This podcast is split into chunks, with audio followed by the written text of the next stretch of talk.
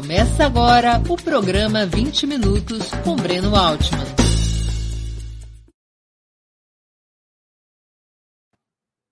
Bom dia! Hoje é 18 de junho de 2021. Está começando mais uma edição do programa 20 Minutos. Nossa convidada é Fabiola Latino Antesana graduada em Engenharia Florestal pela Universidade de Brasília, com mestrado na mesma instituição, é funcionária das Centrais Elétricas do Norte do Brasil, a Eletro Norte. Atualmente é diretora do Sindicato dos Urbanitários do Distrito Federal e vice-presidente da Confederação Nacional da mesma categoria. Antes de começar a conversa, gostaria de pedir que façam uma assinatura solidária de Opera Mundi em nosso site ou se tornem membros pagantes de nosso canal no YouTube. A imprensa independente precisa da tua ajuda para se sustentar e se desenvolver. Também peço que curtam e compartilhem esse vídeo, além de ativarem o sininho do canal. São ações que ampliam nossa audiência e nossa receita publicitária. Nossos espectadores também poderão fazer perguntas ao convidado nas áreas de bate-papo das plataformas.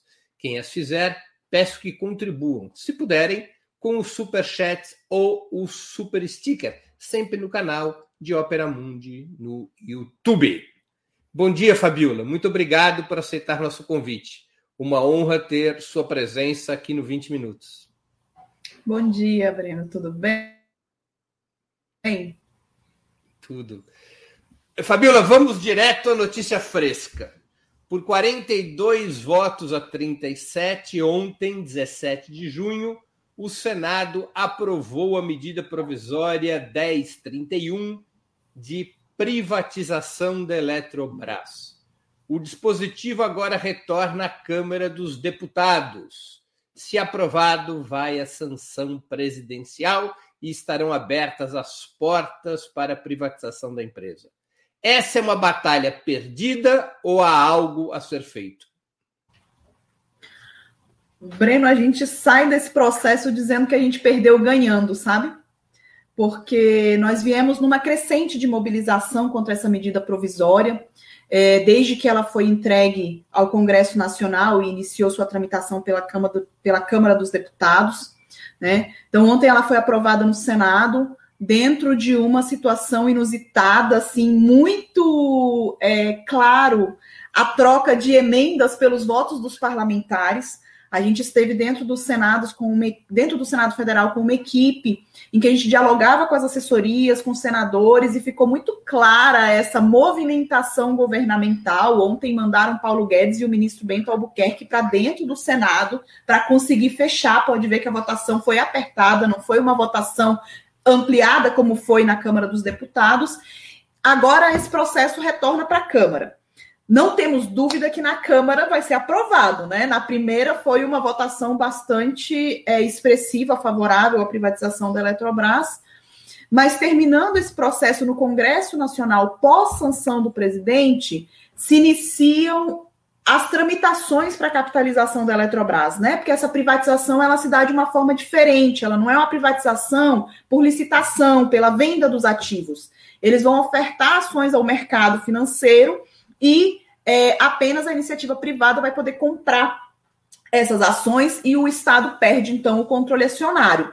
Como é um processo em que, por exemplo, não tem nenhum valuation da empresa feito, ninguém sabe qual é o valor da Eletrobras para poder ofertar essas ações no mercado, então ainda vem todo um processo junto ao TCU, junto à CVM, e em todas essas áreas a gente vai estar atuando.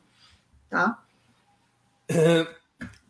No próximo dia 11 de junho, Fabiola, a Eletrobras completará 59 anos. Empresa de capital misto, o governo federal controla mais de 70% das ações da companhia, de forma direta, através da União ou indireta. Entre 2018 e 2020, a Eletrobras gerou mais de 30 bilhões de lucro, atingindo 8,7% de rentabilidade sobre o patrimônio líquido em 2020, um padrão elevado de rentabilidade. Qual é o objetivo do governo em privatizar uma empresa que, além de ser tão lucrativa, apesar das seguidas sabotagens desde 2016, é também de tanta importância para o desenvolvimento do país? Olha, Breno, a única coisa que explica a tentativa de privatização da Eletrobras é atender o mercado financeiro. É, a Eletrobras é uma empresa que tem dado lucros recorrentes, distribuiu dividendos durante todos estes anos, tem capacidade de investimento, não o fez por determinação de gestão de governo, né? Desde o golpe, a Eletrobras não entra para disputar leilões, porque assim foi determinado pelo presidente da Eletrobras, que foi posto por Temer, né, para poder iniciar esse processo de privatização. E a única explicação é realmente atender o mercado financeiro, os anseios do mercado financeiro que se movimenta no setor elétrico, não só aqui no Brasil, mas a nível mundial. Fundos de investimento, fundos de pensão, fundos soberanos, enfim, são, são esses os atores que estão envolvidos nesse processo de capitalização. Não são os assim aqueles jogadores normais do mercado dizer, ah, não, é uma outra empresa do setor elétrico que está de olho na Eletrobras. Esse percentual é muito pouco, realmente é para atender ao mercado financeiro que tem aí colocado cada vez mais as, sua, as suas garras em cima das empresas estatais. O, o, governo afirma que não há recursos na Eletrobras para novos investimentos. Esse é o argumento central favorável à privatização, conforme tem saído na imprensa. Isso é verdadeiro? Ou o sistema atual, sem deixar de ser propriedade estatal, é capaz de atrair investimentos privados e combiná-los com o capital da própria empresa? Então, o governo, na verdade, ele joga com uma narrativa muito incorreta. O setor elétrico brasileiro, especificamente, ele se desenvolve, ele faz a sua expansão de geração e de transmissão por meio de leilões. E esses leilões, eles são abertos para estatal e para iniciativa privada.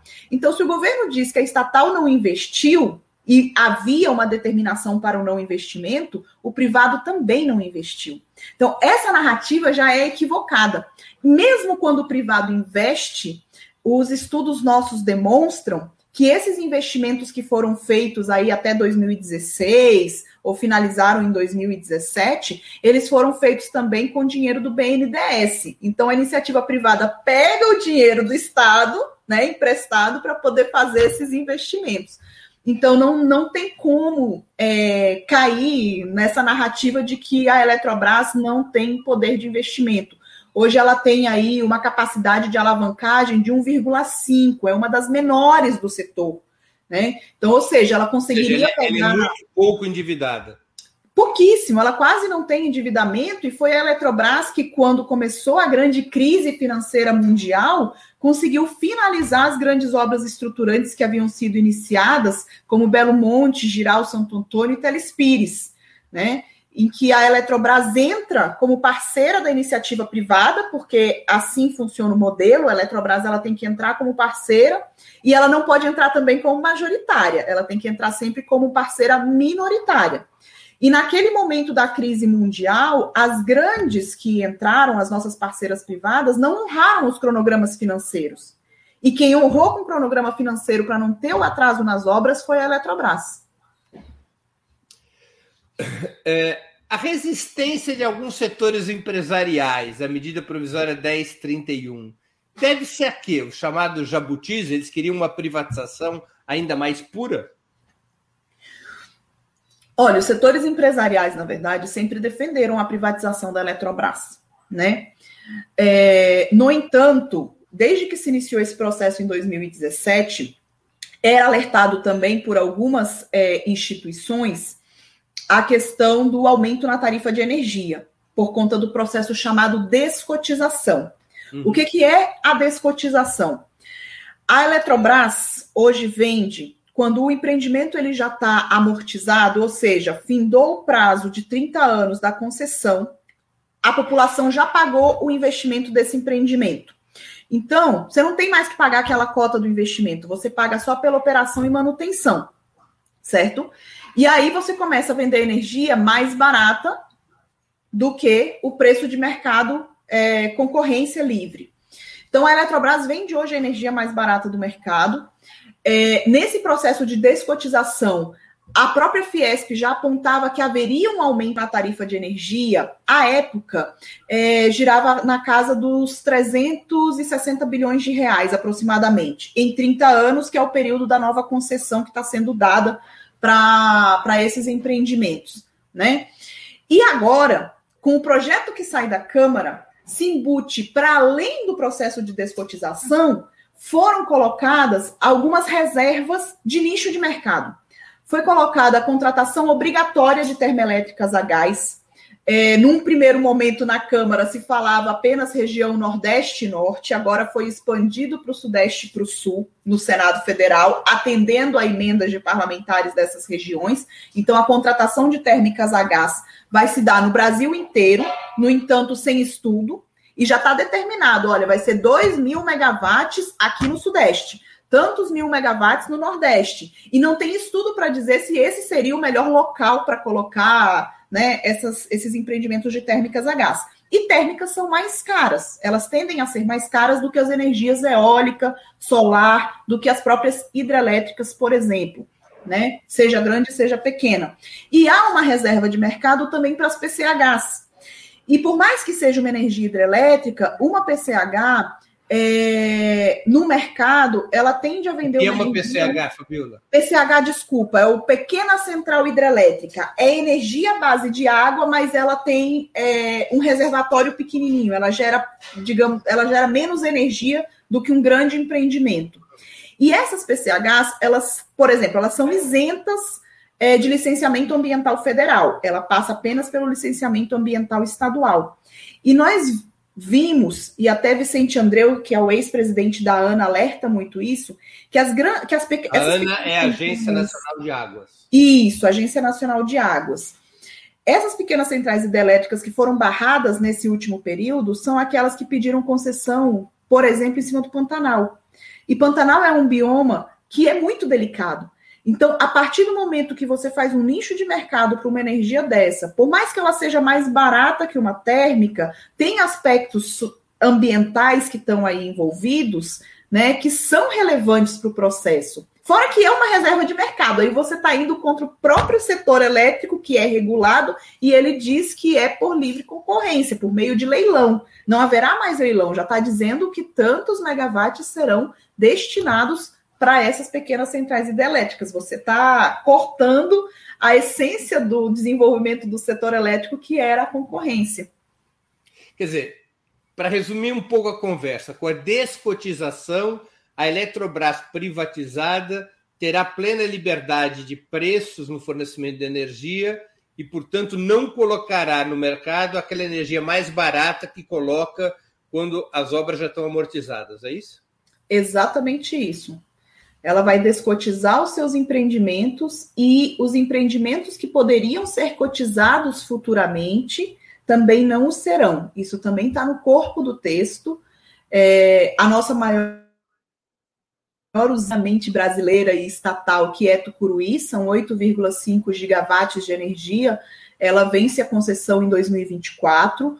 A Eletronorte já tinha manifestado a vontade de continuar com esse empreendimento, com a essa energia sendo comercializada no regime de cotas, ou seja, havia uma perspectiva de diminuição da tarifa que agora é frustrada, porque Tucuruí venderá essa energia a preço de mercado.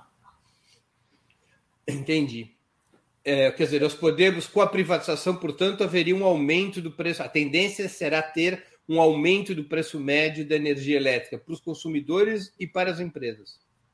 Exatamente.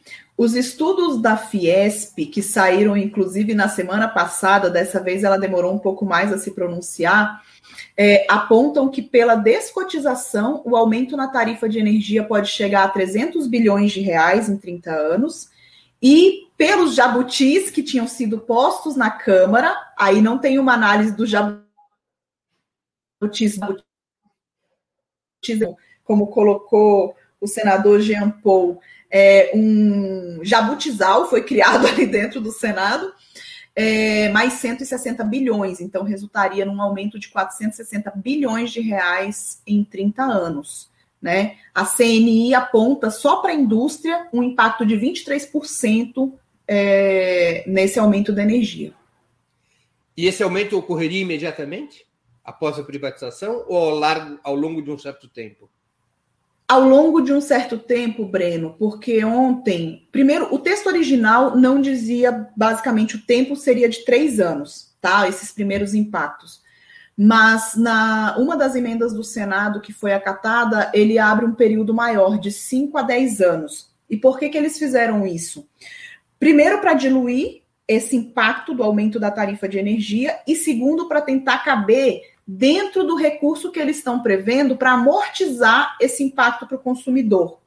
Porque um discurso que o governo usa é que parte do recurso arrecadado com a venda da Eletrobras será colocado na conta de desenvolvimento energético, que a gente chama de CDE, que é usada para amortizar esse aumento tarifário. Então é como dizer assim: é, vai aumentar a tarifa, mas eu criei um colchão. Então, eu não vou passar o aumento todo para o consumidor, eu vou tirar desse colchão. Né? O colchão e aí, subsidiar a tarifa. Isso, para subsidiar a tarifa. Mas o aumento na base está posta. Esse colchão, ele tem fim. E esse aumento, ele não tem. Fora que os cálculos que o Ministério de Minas e Energia apresentou além de ter apresentado só pós-votação na Câmara dos Deputados, ele apresenta por planilha estática, onde ele considera o valor da energia é, um valor único para todos esses anos. E quando a gente pega o histórico para trás, vamos colocar aí a seca de 2015. Na grande seca que a gente viveu, na crise hidrológica de 2015, a energia no mercado livre chegou a bater o recorde de 894 reais o megawatt-hora. E os cálculos do Ministério consideraram uma tarifa estática, é, três cenários, mas não chegava acima de 200 reais, por exemplo. Essa diferença para um momento como a gente está vivendo hoje de crise hídrica, a gente pode, essa energia tende a disparar o seu preço de comercialização. Então, o aumento na conta pode não caber dentro dessa é, desse, desse colchão de subsídios da CDE. Entendi. Fabiola, o Brasil caminha, você mesma já citou, caminha passos rápidos para uma nova crise energética, talvez semelhante à de 2001, pior ainda que a de 2015. A Eletrobras estatal é parte do problema ou da solução? O cenário seria melhor ou pior com a privatização? Olha, é, a questão do racionamento, na verdade, é reflexo é, de uma política energética que não foi realizada nos últimos anos, né? A gente sabe que são crises hidrológicas cíclicas e que para isso a gente tem que ter outras fontes de energia acopladas no sistema, né? Essa é uma questão. A segunda questão é que como a nossa matriz ela é predominantemente hidrelétrica, à base de água. Então a gente precisa da água e a gente está num momento de crise hídrica. Um, a, a, a, energia à base de água representa quanto por cento da nossa matriz? Hoje, na nossa matriz completa, a gente representa algo em torno de 55% da hidrelétrica. É hidrelétrica. E a Eletrobras responde por 30% dessa energia. Tá? Perfeito. É, 30% da matriz hidrelétrica do, do geralzão, 30% está com a Eletrobras. Só que 50% dos reservatórios estão com esses empreendimentos da Eletrobras. A Eletrobras tem 47 empreendimentos hidrelétricos, 50% dos reservatórios de água, ou seja, da bateria do Sistema Interligado Nacional. Quando teve a crise de 2015, os órgãos que regulamentam o setor, a Operador Nacional do Sistema, a Agência Nacional de Águas, né, a própria ANEEL envolvida, a Agência Nacional de Energia Elétrica envolvida nesse processo, é, para tentar não prejudicar os municípios ao redor desses empreendimentos, determinaram uma diminuição na geração de energia hidrelétrica, né? Para isso, claro, se despachou mais térmica, é, e aí você também tem um, um, aumento na tarifa que é embutida, porque a energia térmica é mais cara, mas por que se determinou menos geração hidrelétrica? porque senão esses reservatórios iam descer muito na sua cota e a água não serviria para a sua função principal, que é o uso múltiplo. Porque a água não foi feita principalmente para gerar energia, ela é para abastecimento humano. Depois vem a agricultura, vem a pecuária, indústria, a energia elétrica está lá no final, na ordem de importância. E naquele momento, o que a gente assistiu foi a, a estatal Eletrobras atendendo a esse chamado, inclusive desativando empreendimentos para poder garantir essa água para a sociedade, e naquelas geradoras que eram já de condomínio privado, algumas entrando na justiça para garantir a geração da energia elétrica, porque esse era o seu negócio. Né? Então, assim, se eu não gero, eu não vendo, eu não ganho. Para a Eletrobras estatal, esse não é o principal, a principal questão. Foi garantir a água para o uso múltiplo. E se agora a gente entra numa crise hídrica, aonde pode vir novamente uma determinação como essa por parte dos órgãos reguladores, a Eletrobras estatal tem um comportamento, a Eletrobras privada pode ter um entendimento de que sua função principal é a geração de energia elétrica e. Queimar reservas hídricas. Exatamente. Agora, quando você diz que precisava ter sido feita uma política de complementação da, da, das fontes energéticas, o que, que concretamente eh, seria isso? Ou seja, como é que se poderia eh, evitar entrarmos numa outra situação como a de 2001? Sabe-se que ciclicamente o Brasil vive eh, períodos graves de seca. O que, que poderia ter sido feito e não foi feito para não chegarmos numa situação deste patamar? Olha, poderia ter se investido mais em energias é, eólica e solar, que por mais que tenham as suas críticas por serem conhecidas como energia intermitente, ou seja, ela não tem aquela constância de geração. Em muitos estados elas já são consideradas energias permanentes, porque ali não, não tem essa, essa falta, digamos, ou essa oscilação tão grande de sol e de vento, né? É, associado a, de fato, um planejamento de crescimento do setor. A gente tem alguns setores que, por mais controverso que possa parecer, por exemplo, a energia nuclear sofreu pouquíssimo investimento. Né? É uma energia controversa? É, mas é uma energia também barata e que, se bem cuidado os resíduos, é uma energia limpa. Né? A gente teve aí a construção de muitas termoelétricas é, a diesel, de a gás, elas tendem a ser menos poluentes, mas ainda são. Então, faltou, na verdade, um pouco da visão do todo e a previsão de que, claro, o Brasil ia crescer, ia precisar, aí são muitos fatores envolvidos. Hoje o governo diz: precisamos privatizar a Eletrobras, porque parte desse recurso é para é, recuperar as bacias porque essas bacias vão gerar essa água. Pô, mas só agora eles estão vendo isso e precisa privatizar a Eletrobras para colocar esse dinheiro para a recuperação dessas bacias? É só a Eletrobras que é responsável pela recuperação dessas bacias? A indústria não usa, o desenvolvimento desordenado né, em torno das, dos mananciais, das nascentes, também não acaba com, com, essas, com essa situação? Então, assim, são políticas públicas como um todo nesse processo. Tem uma pergunta de uma espectadora nossa, assinante do canal, a Nara Lima. Fabiola, você defende a expansão das usinas Angra 1 e Angra 2? Olha, eu vou te ser bem sincera. Eu sou engenheira florestal de formação e eu comecei a estudar o setor elétrico quando eu fui destacada para a entidade sindical. Eu não tenho conhecimento suficiente para dizer expansão de Angra 1 e Angra 2. Tá? Vou ser bem sincera, porque assim, eu acho que devem ter estudos é, sobre a energia nuclear. Não sei se expansão seria a melhor situação ou se seria a construção de novas plantas. Aí, para isso, eu não tenho esse conhecimento de toda maneira, você acredita que é, deveria se desenvolver o peso da energia nuclear na nossa matriz energética? Nessa eu penso que sim. Essa poderia ser uma saída. Essa poderia ser uma saída. Veja que o Brasil é um país de dimensões continentais.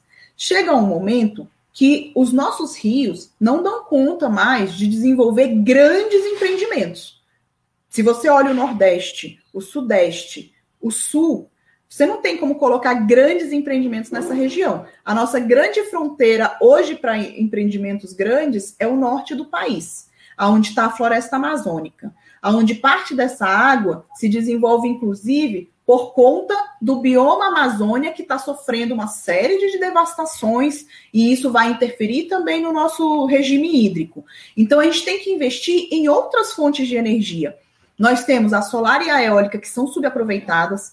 Inclusive, o Coletivo Nacional dos Eletricitários fez uma proposta em que nós aproveitássemos os reservatórios hoje que já existem para implantar placas solares na superfície. Por quê? Não tem impacto social e não tem impacto ambiental previsto nessa situação. E você já tem a estrutura das linhas de transmissão que saem, que precisariam de uma adaptação para colocar essa energia junto. Né? Porque hoje um problema que a gente vê na expansão, principalmente das eólicas no Nordeste, é que você tem parques geradores e faltou e não finalizaram as linhas de transmissão por questões de licenciamento ambiental. Porque essas, essa, essas torres, né, aqueles triangulinhos da geração é, eólica que tem no Nordeste, eles se instalam muitas vezes em regiões onde eles conseguem o licenciamento ambiental ali num determinado local, mas a linha de transmissão vai passar por biomas extremamente delicados. Então não é um licenciamento fácil de ser conseguido.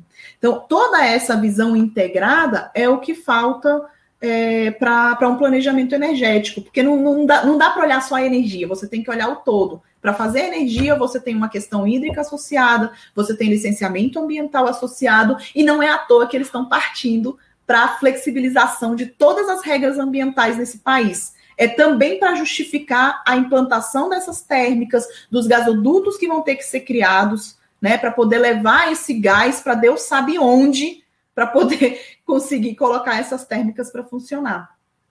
Tem uma outra pergunta, eh, Fabiola, da Verônica Couto. Já existem ações judiciais contra o modelo de privatização aprovado no Congresso?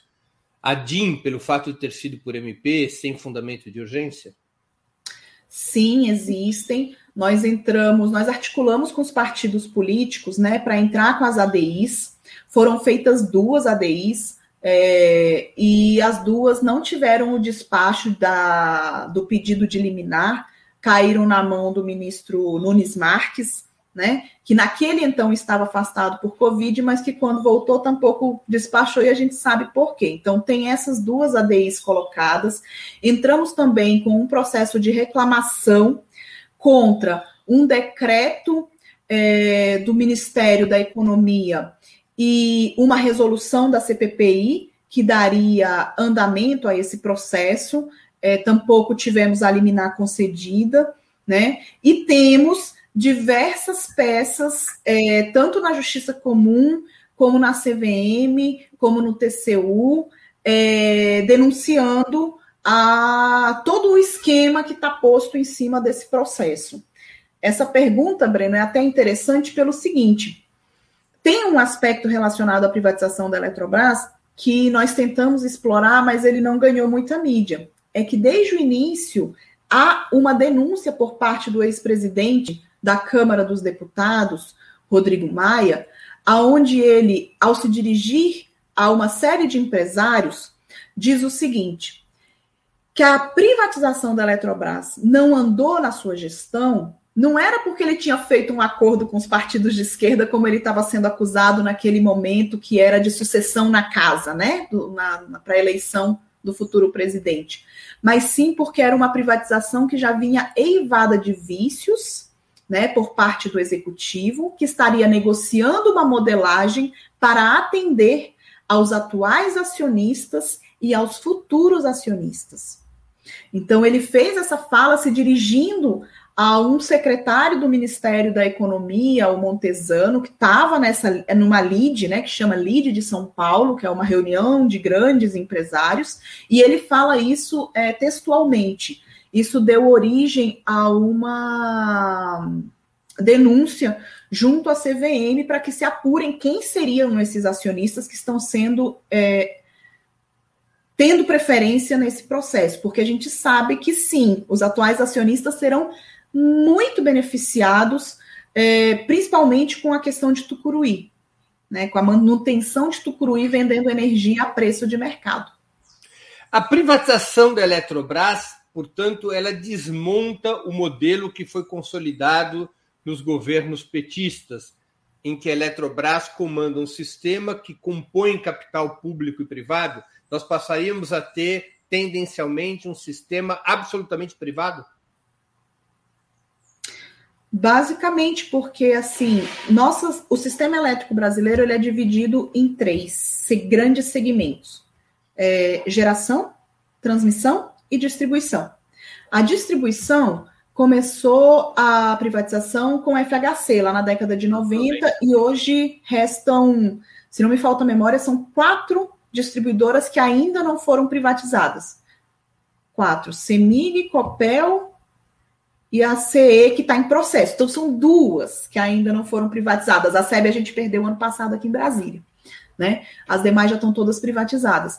E, como grande empresa estatal, a gente perde a Eletrobras, que vai para o capital privado. No entanto, no entanto, cria-se uma nova empresa estatal. Para cuidar de quê? Para cuidar de Itaipu, porque tem um tratado binacional envolvido nesse processo, e também da eletronuclear, porque energia nuclear e Itaipu, elas são, pela Constituição, tem que estar na mão do Estado. Então, o é, governo um vai ter... inteiramente privado com, com duas dois enclaves estatais, digamos assim, Itaipu Exato. e energia nuclear. Mas o sistema passaria a ser um sistema inteiramente privado. O comando Sim. que hoje a Eletrobras exerce seja por via legal, seja por indução financeira, esse, esse, comando deixaria de existir.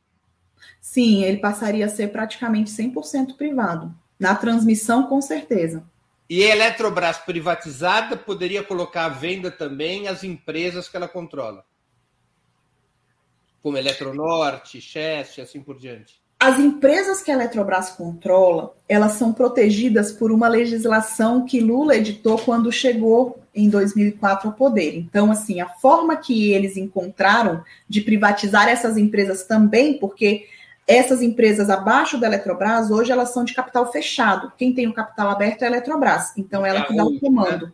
Então, de certo... A Eletrobras, na prática, é uma holding que Isso. controla essas outras empresas. As mais conhecidas são a Eletronorte, a Chef e assim por diante. Exatamente. Então, ao privatizar a holding, está se privatizando para baixo. E essa própria medida provisória, ela já traz, além da capitalização inicial, que traz o, a, a perda do controle acionário por parte do Estado, ela autoriza, ela já deixa autorizada a venda das ações secundárias da Eletrobras. Então, quem vai definir a venda dessas, dessa segunda parte da venda já vai ser uma Eletrobras privada. Mas a, mas a medida provisória fixa um prazo, né, para poder fazer isso? Não tem prazo. Não tem prazo. Não tem prazo. Dizer, privatizou a holding, já vai poder começar a se privatizar as controladas. Se eles quiserem. Você vai poder colocar aí a venda Eletronorte, vai poder colocar a venda Chess, vai poder fatiar o sistema. Então, eles não conseguem privatizar a empresa como um todo, mas eles conseguem privatizar, por exemplo, é, o que a gente chama de SPE, a Sociedade de Propósito Específico. Essas sociedades, essas que a gente, na verdade, é uma parceria público-privada, né? Então, a Eletrobras tem uma série de parcerias públicos-privados que foram feitos é, ao longo desses anos. E já dentro desse processo de sucateamento da Eletrobras, nos últimos anos, o governo vendeu uma série desses investimentos que eram rentáveis para a própria Eletrobras. E vendeu, inclusive, com preços bem, bem, bem duvidosos, né? Na Bacia das Almas, como se Exatamente, diz. bem assim mesmo. Na Bacia das Almas, mesmo com todas as denúncias, deram prosseguimento e já foram vendidas uma série de SPS. Eles podem continuar vendendo essas SPS. Agora, dizer que vai vender a Eletronorte em si isso, como tem uma proteção legal, eles vão fazer por. Eles, na verdade, podem transformar a Eletrobras 100% privada. O governo pode, num segundo momento, se retirar completamente e a Eletrobras ficar por conta do capital, é, de ser uma empresa de capital aberto, 100% privada, né? na mão 100% do capital. Mas existe uma proteção legal que impede que o mesmo ocorra com as controladas? Hoje existe. Ela pode cair. Pode jeito. cair, pode colocar todas no PND. Claro. Especificamente cada uma, entendeu? Não só a Eletrobras. Aí eu coloco, eu coloco a Eletronorte, eu coloco o Furnas, eu coloco o Chesf. Agora, esse processo é um processo ainda é, demorado, tá, Breno? Por exemplo, para poder ofertar essas ações, precisa se saber o valor da empresa. E isso não se tem. Agora, ed... o, perdão por te interromper, Fabiola, é que existe no Congresso, além dessa medida provisória, um projeto de lei que libera geral, né? Existe um projeto de lei paralelo a esse, que é o projeto de lei de que eles chamam de portabilidade da energia, para dizer assim. Eles estão dizendo que estão modernizando o setor elétrico, mas na prática estão é, incluindo uma série de medidas que não deu certo em nenhum outro lugar do mundo, mas que por algum motivo se pretende que dê certo aqui no Brasil. Tá? E aí eles estão liberalizando uma série de tratativas, por exemplo, é, eu aqui em Brasília conseguiria comprar energia da distribuidora lá do sul do país né? Mas como é que é isso? Porque a, o Sul não vem até aqui com a sua linha, então vai ter que usar a linha de transmissão. Eu vou usar alguma coisa sem pagar? Não, então por que, seria mais barato fazer isso? Assim, são coisas que não fecham e não foram exatamente debatidas no processo. Mas existe sim um processo que eles chamam de modernização do setor elétrico no Congresso Nacional, paralelo a esse. Fabiola, a Eletrobras é responsável por programas sociais relevantes. O mais conhecido é o Luz para Todos, criado em 2003 pelo governo Lula, sob coordenação da então ministra de Minas e Energia, Dilma Rousseff. A privatização ameaça programas desse tipo? Na verdade, a gente já perdeu o Luz para Todos no sentido que ele foi criado. O Luz para Todos, quando ele foi criado, também foi colocado no Estatuto da Eletrobras a, a, determinação de ser feito esse programa pela Eletrobras. Isso saiu do Estatuto da Eletrobras no início desse ano, tá? É, por uma determinação governamental, e se colocam novas regras para a execução do Luz para Todos. E uma das regras é que esteja adequado ao, à remuneração de mercado. Agora, quem. Acaba, acaba, portanto, com o subsídio da Eletrobras ao Luz para Todos? O subsídio, na verdade, é do Ministério, não é da Eletrobras. A Eletrobras era a empresa responsável por fazer, por tocar isso junto com as empresas distribuidoras em cada estado. Mas o que ele diz é o seguinte: que se não for rentável para a Eletrobras tocar esse processo, ela não precisa se envolver. Então você tira o maior braço de desenvolvimento regional nos estados. Não há mais a obrigatoriedade da Eletrobras de tocar isso. Isso já não há mais, nem precisa esperar a privatização. Não, isso já não há mais. Isso foi feito numa alteração estatutária é, no em fevereiro, me parece, fevereiro ou março desse ano. Foi no início do ano agora que já teve essa. essa... Nossa grande imprensa, mais uma vez, tratou de manter escondida essa informação. Nós fizemos denúncias, entramos com ações, inclusive, para suspender essa Assembleia de Acionistas por meio da Associação dos Empregados da Eletrobras. Conseguimos uma ou outra notinha, mas a verdade é que é, não se fura, né? A grande imprensa não se fura, essa grande bolha. Assim, Agora, assim, com a privatização da Eletrobras, portanto, se consolida essa situação. Ou seja, a Petrobras efetivamente fica fora do Luz para Todos, o que enfraquece o programa fica ali para inglês ver. Está ali no estatuto ainda que ela pode fazer, mas se não, ter, se, se não cumprir aqueles requisitos que foram postos e um deles é estar junto com a remuneração de mercado, não, provavelmente não, não será feito. A gente sabe que o Luz para Todos é, ele nunca foi remunerado na sua totalidade. Tanto que uma dificuldade que se teve durante muitos anos foi você implanta o luz para todos, mas depois a manutenção daquelas linhas que chegaram eram muito caras para as distribuidoras, né? Então, assim, é, é, um processo bem complexo. Mas o luz para todos, como a gente conhece, uh -uh, não mais. Fabíola, outra questão que me parece relevante. A matriz energética brasileira é uma das mais limpas do mundo. E a Eletrobras tem a ver com isso. 97% da capacidade instalada da empresa tem origem em fontes de baixa emissão de gases de efeito estufa, hídrica, eólica, solar e nuclear. A privatização poderia representar um perigo de deterioração na política ambiental, com menor controle do Estado e maior liberdade das empresas? Com certeza, porque assim, olha só, a questão maior é que essa medida provisória que privatiza a Eletrobras, ela não só privatizou a Eletrobras, ela remodelou todo o setor elétrico brasileiro. Ela determinou, ela está determinando a contratação de milhas de megawatts em energia térmica é, a gás natural, né? Então, assim, tem até uma nota que saiu do Instituto de Energia e Meio Ambiente, né? Um, é um estudo que eles fizeram mostrando que a privatização da Eletrobras aumentaria somente pela questão das térmicas que estavam sendo contratadas, e esse estudo saiu quando saiu o, o, texto da Câmara, né? Agora no Senado ainda aumentou um pouquinho mais esse processo. Mas somente pelas termoelétricas, um aumento de 45% nas emissões de gases de efeito estufa. Tá? Então, assim, tem relação total, porque a gente não está falando só da privatização da Eletrobras, está colocando uma série de modificações no setor elétrico brasileiro. Quer dizer, a medida provisória empurra para um fortalecimento das termoelétricas em, em detrimento da complementação da matriz energética com solar, eólica e nuclear?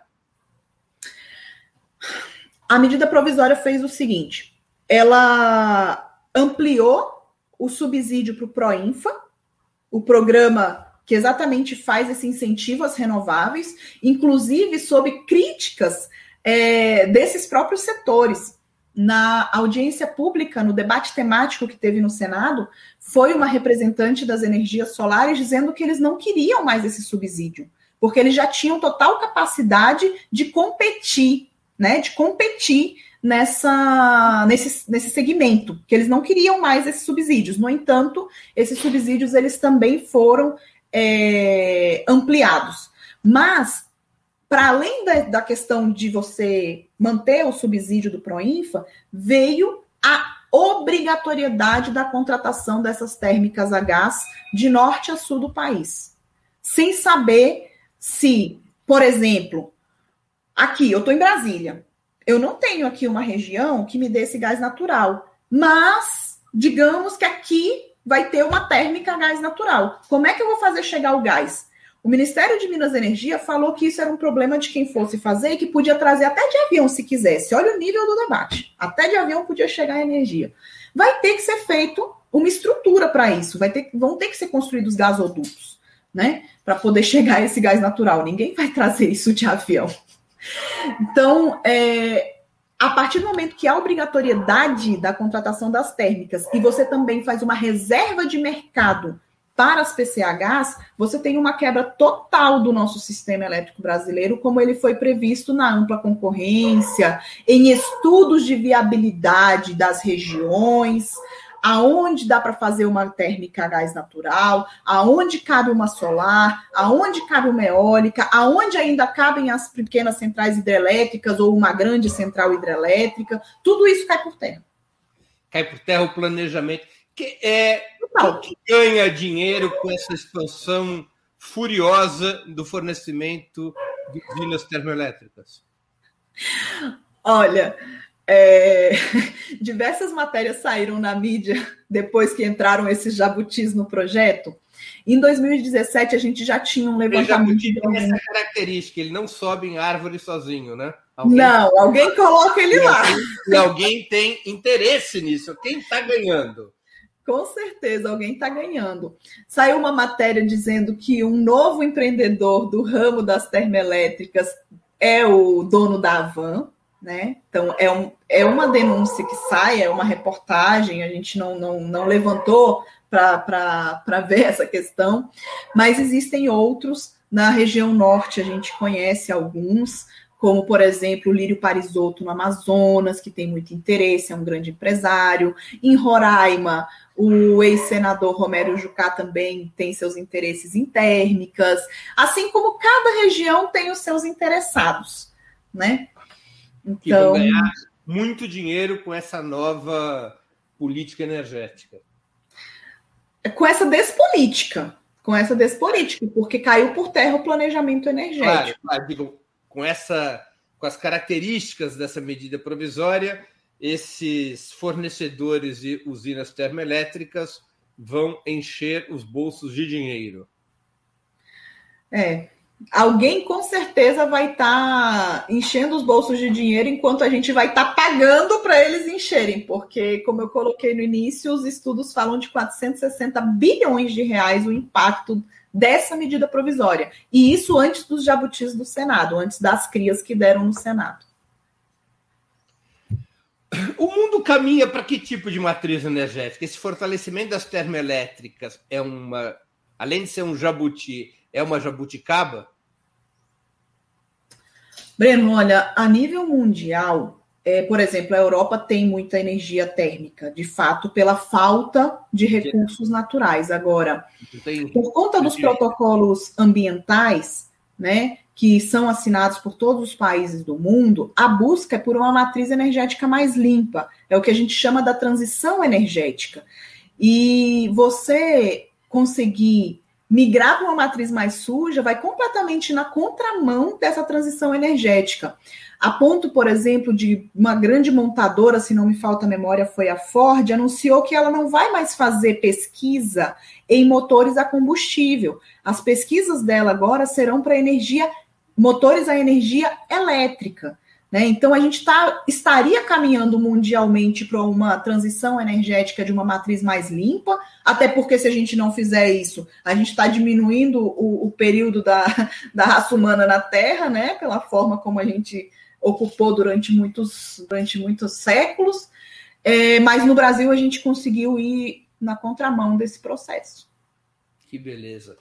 É. É, tem aqui uma pergunta da Nádia Prado. Fabiola, você, acha que os deputados e senadores que estão a favor da privatização da Eletrobras são ignorantes nesse sentido ou são corruptos mesmo?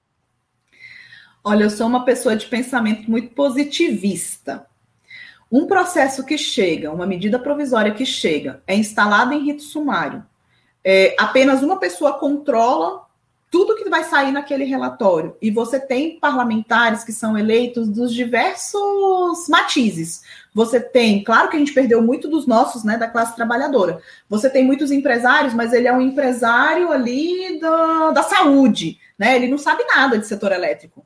E não deu tempo para é, fazer uma análise desse processo. Então, não é nem o a favor da privatização ser ignorante ou corrupto. O maior problema nesse nesse processo, na minha visão, foi não ter tido debate, é, não ter dado tempo para as assessorias, porque a gente sabe que os parlamentares são cheios de assessores, nem as assessorias puderam ler o que estava posto ali.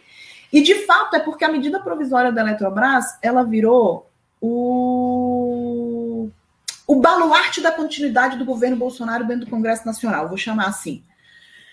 O, o governo, o, o Bolsonaro veio perdendo uma série de ações dentro da Câmara, é, foram aprovados mais coisas pequenas, teve que dar muita coisa para conseguir passar a reforma é, administrativa e tal. E a da, da Eletrobras foi a mesma situação. Então, eles são ignorantes no que diz respeito ao sistema elétrico, muitos, a grande maioria, poucos são os que conseguiram se aprofundar nessa área, então a maioria é ignorante.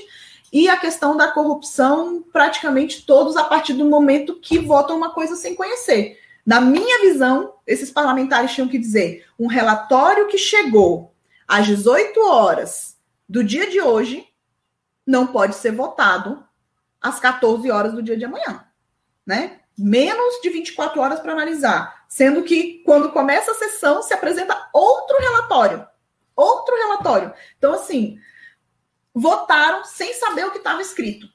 No Senado teve emenda sendo acatada oralmente, não sabia nem o que estava escrito no papel, mas entrou e foi acatada. Então, assim, para mim é muito mais a falta de, de decência do que qualquer outra coisa. Fabiola, a Eletrobras investe importantes recursos no Centro de Pesquisa em Energia Elétrica, o CEPEL, concentrando-se em fontes, no estudo de fontes alternativas para a geração de energia elétrica. A privatização poderia prejudicar essa capacidade de pesquisa e desenvolvimento, afetaria a capacidade do Estado conduzir políticas economicamente viáveis e ambientalmente sustentáveis? A privatização da Eletrobras matou o CEPEL. Por quê? Um, no Estatuto da Eletrobras havia previsão de recursos para o CEPEL. Nessa modificação que tirou Luiz para todos, também se restringe o repasse de recursos para a manutenção desse centro de pesquisa, que além dos recursos da Eletrobras, recebe também recursos de algumas instituições privadas. Mas com certeza é, o, a maior parte desse recurso vinha da Eletrobras. O que se fez na medida provisória foi a tentativa de dar uma sobrevida. Né? Para fazer uma analogia com o momento que a gente vive agora de pandemia, é como te colocar no respirador. Eles entubaram o CEPEL. Eles estão dando aí seis anos de continuidade de repasse de recursos para o CEPEL, mas ao final desses seis anos, o CEPEL sobreviveria apenas a partir da contribuição é, dos agentes. A Petrobras não teria mais essa obrigação. E o CEPEL é o principal centro de pesquisa e desenvolvimento na área de energia elétrica do país. Exatamente. E não só aqui no Brasil, é um centro de pesquisa reconhecido internacionalmente. Alguns, algumas das pesquisas e testes do setor elétrico são realizados somente no CEPEL.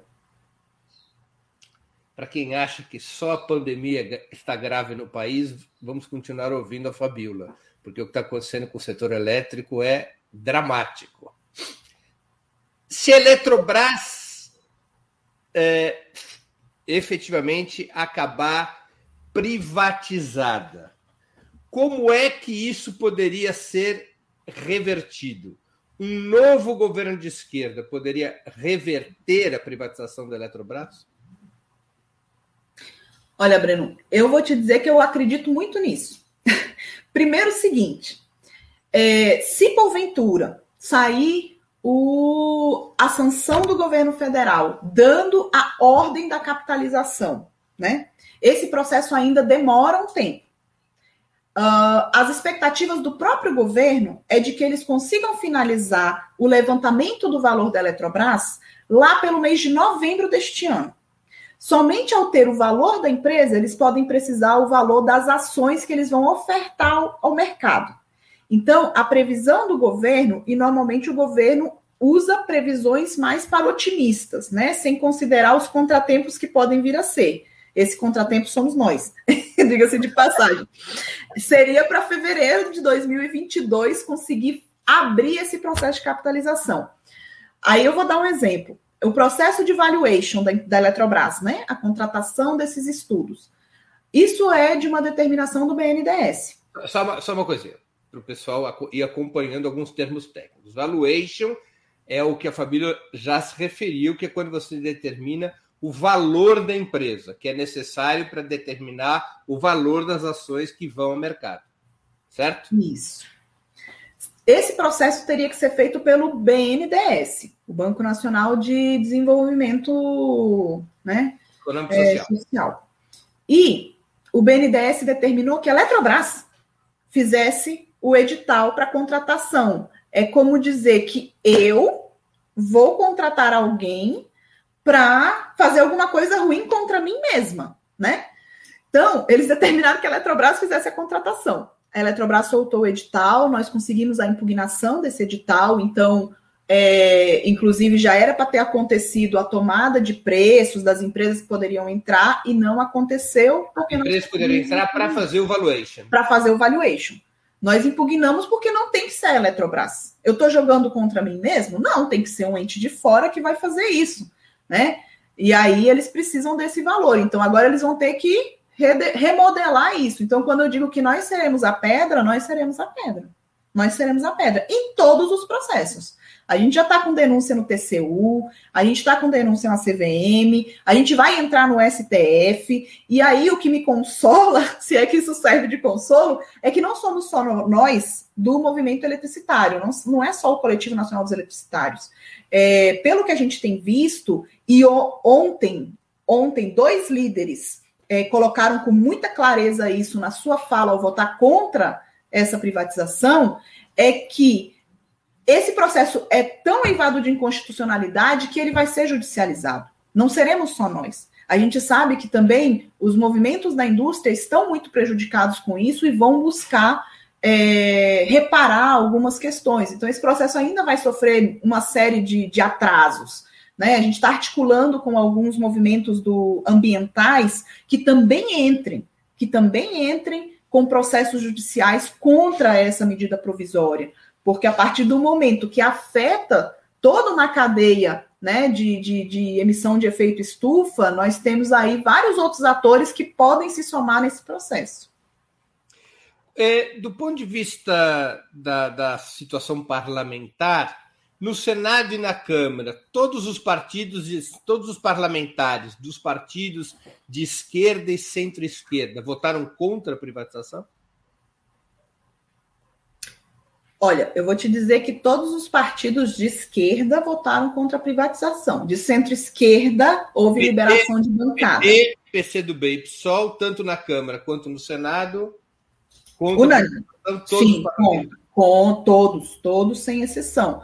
A gente teve liberação de B, né? É, PDT. Teve liberação de, de que partidos? É, cortou um pouquinho a liberação de bancada, né? Que aí você pega que tem aqui, os dissidentes, o PSB e o PDT, sim.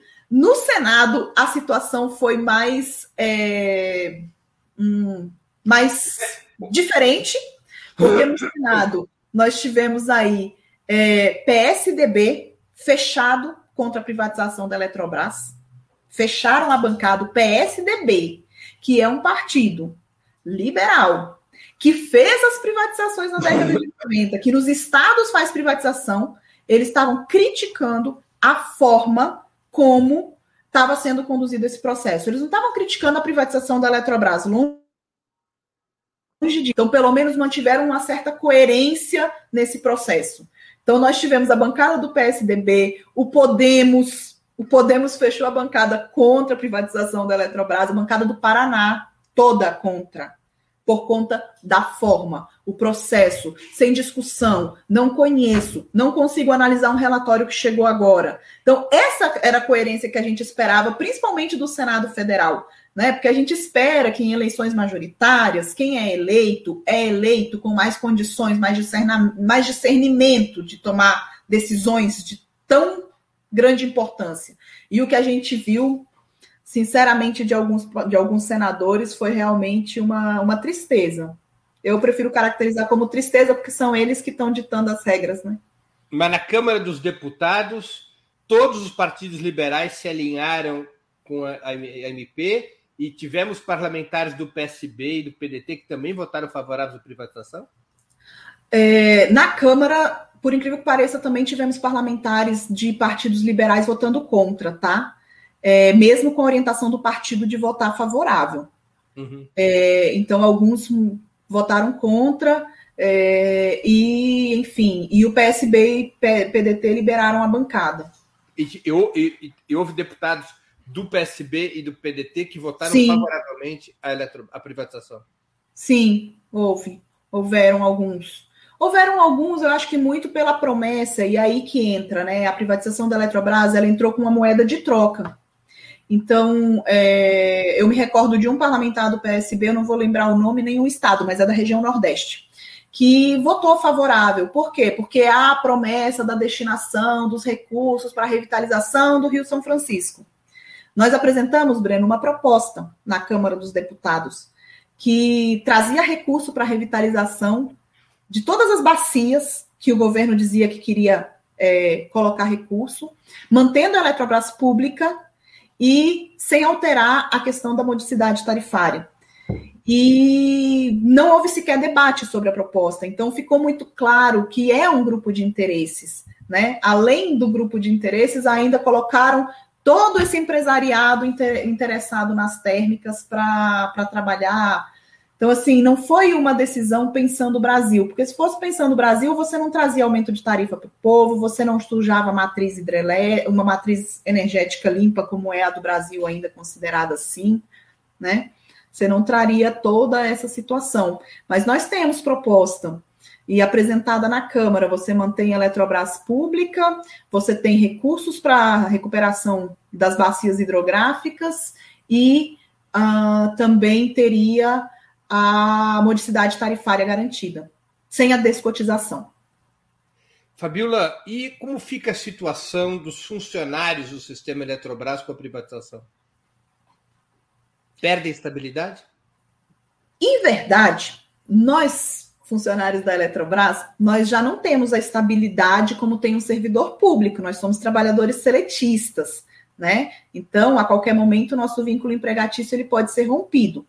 O que nós temos de estabilidade é a estabilidade prevista dentro do acordo coletivo de trabalho, que já, desde o golpe, tem sido atacada né, nas diversas negociações é, que nós fizemos junto ao governo. Para tentar minimizar o, a perda, é, acabou é, que nós abrimos mão dessa cláusula de estabilidade para todos e foi, foi se colocando um quadro de pessoal ali é, dentro desse acordo, que, enfim, foi o que, o que deu para fazer naquele momento. E não temos dúvida que no ano que vem, quando a gente vai ter novamente um acordo de database, eles devem vir para cima dessa cláusula que garantiria a nossa estabilidade. Né? Porque o que eles querem é uma empresa enxuta, eles querem poder trocar, fazer a rotatividade de quadro de pessoal, como normalmente acontece com uma empresa privada. No entanto, sem pensar nas consequências disso, nós temos o exemplo das nossas distribuidoras que foram recentemente privatizadas, em que a troca do quadro de pessoal de forma muito rápida, acelerada, sem a devida é, preocupação, trouxe uma piora no serviço nessas cidades. É o caso aqui do Goiás, é o caso do Piauí, que tiveram uma rotatividade de mão de obra muito alta e teve, consequentemente, uma piora no serviço prestado. E aí, quando a gente vê o que aconteceu com o Amapá, por exemplo, em que o Amapá sofreu agora o quinto apagão em menos de sete meses, e o mais drástico deles, aqueles que deix, deixou 22 dias o, o Estado ainda com alguns lugares no escuro, ali naquele momento quem entrou para recompor foi a Eletronorte. E não foi qualquer trabalhador da Eletronorte, foram os trabalhadores mais antigos da casa que tinham conhecimento daquele setor específico, porque o Brasil é um país de dimensões continentais. O setor elétrico usa trocentas tecnologias. Então, assim, a tecnologia que é aplicada no sul não necessariamente é a do norte. E esses empreendimentos são empreendimentos antigos. Então, assim, uma pessoa que sai recém-formada, ele sai recém-formada nessa tecnologia, mas o que está posto ali talvez ainda não tenha sido modernizado. Então, ele não, não vai pegar aquela coisa e vai, tum, de uma hora para outra eu sei o que fazer. Então, foram os nossos trabalhadores mais experientes e conhecedores daquele setor que fizeram esse restabelecimento. Né? Então, nossa estabilidade, na verdade, ela é praticamente ela está garantida no acordo coletivo de trabalho, somos seletistas, então o governo pode a qualquer tempo é, fazer esse processo como uma iniciativa privada. Tem muito, tem muito mito em cima né, dos trabalhadores de estatal. Ah, são marajás, ah, tá perdendo ali a, a, a estabilidade. Mas na prática não temos. na prática já não temos. Fabiola, o movimento contra a privatização da Eletrobras já tem o compromisso dos partidos de esquerda e de seus eventuais candidatos a presidente da República de reverter essa situação caso a Eletrobras venha a ser privatizada? Sim, temos. Nós já temos aí declarações do presidente Lula, é, do candidato ao governo pelo partido do PSOL, Glauber Braga, que também colocou essa situação, e também pelo, pelo candidato Ciro Gomes. Os três já manifestaram que, se eleitos forem, eles revertem essa situação. E mais do que nunca, por isso, seremos a pedra, para nem chegar a acontecer a capitalização. Fabiola, a gente está acabando a entrevista é, eu vou te fazer duas perguntas que eu sempre faço aos nossos convidados. A primeira é o que você leu ou está lendo durante a pandemia e gostaria de sugerir aos nossos espectadores. E a segunda pergunta é qual filme ou série você assistiu ou está assistindo e gostaria de indicar a quem nos acompanha. Olha, essa foi para mim a pergunta mais difícil de entrevista quando é, me apareceu esse, esse desafio, né? O mais, primeiro porque a minha memória, ela funciona, ela é muito seletiva. Então, assim, é, o último que eu li foi do Léo Estopa, né? Estou até procurando, minha memória realmente estou procurando aqui o nome, mas o do Léo Estopa, que fez um, um livro Crime do Século, inclusive apoiando essa luta das estatais. Então, esse é um livro que realmente recomendo muito, né? O Crime do Século. É, e aí. Só, vou pedir para subir de novo a capa, que apareceu por um segundo e desapareceu.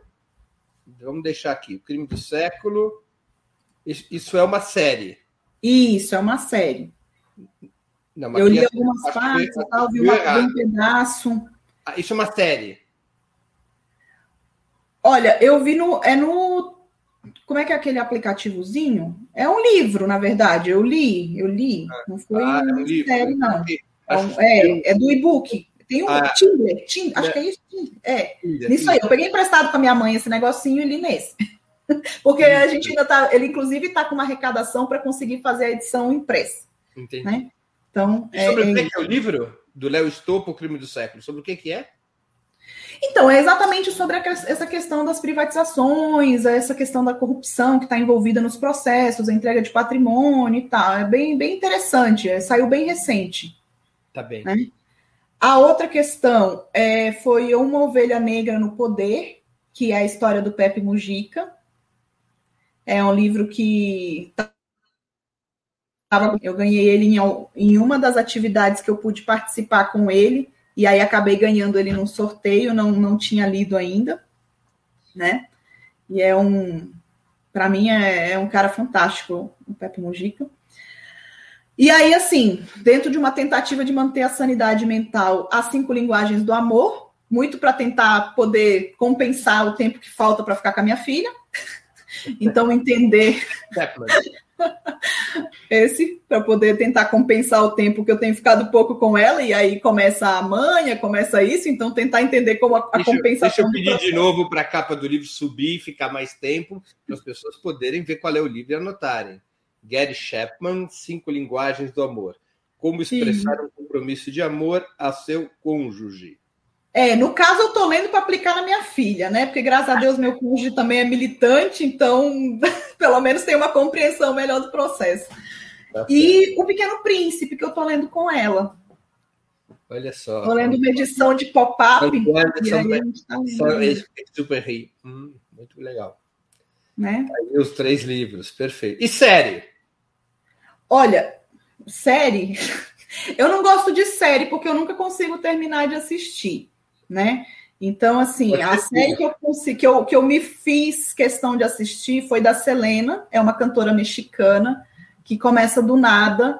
É, minha família não é brasileira, minha mãe é boliviana, meu pai é nicaragüense. Então, eu conheci música brasileira, brasileira, somente quando eu cheguei praticamente no ensino médio. Dentro de casa entrava só música latina, né?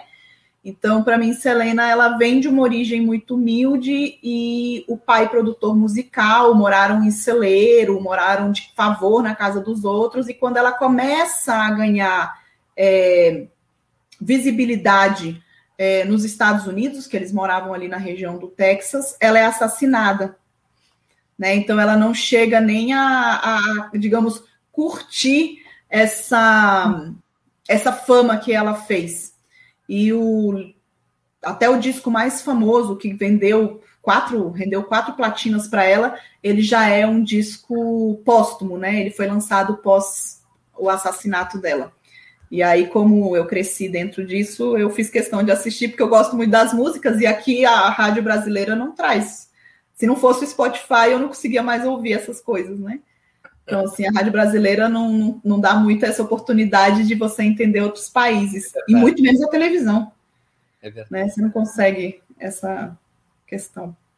Fabiola, eu queria agradecer muitíssimo pelo teu tempo, tuas informações e tuas opiniões nessa conversa fundamental. Obrigado pela oportunidade que você deu aos nossos espectadores e a mim de conhecer um pouco mais sobre a privatização da Eletrobras e a resistência, a luta contra esta medida tão brutal que está saindo, eh, está sendo implementada a partir do governo Bolsonaro. Boa sorte nessa luta decisiva para o futuro do país. É uma boa sorte para todos nós, né, Breno? Porque se realmente for efetivada essa privatização, foram tantas coisas que entraram no processo que o povo vai pagar uma conta muito alta, muito alta. A própria Miriam Leitão, que considerada musa das privatizações, ela dizia que tinha que é, acabar com esse processo e recomeçar tudo de novo, porque o brasileiro vai pagar uma conta muito alta pela privatização da Eletrobras. Então, eu acho que o governo conseguiu juntar de A a Z contrários à forma como veio. Nesse caso, vai pagar a conta não é uma expressão do sentido figurado.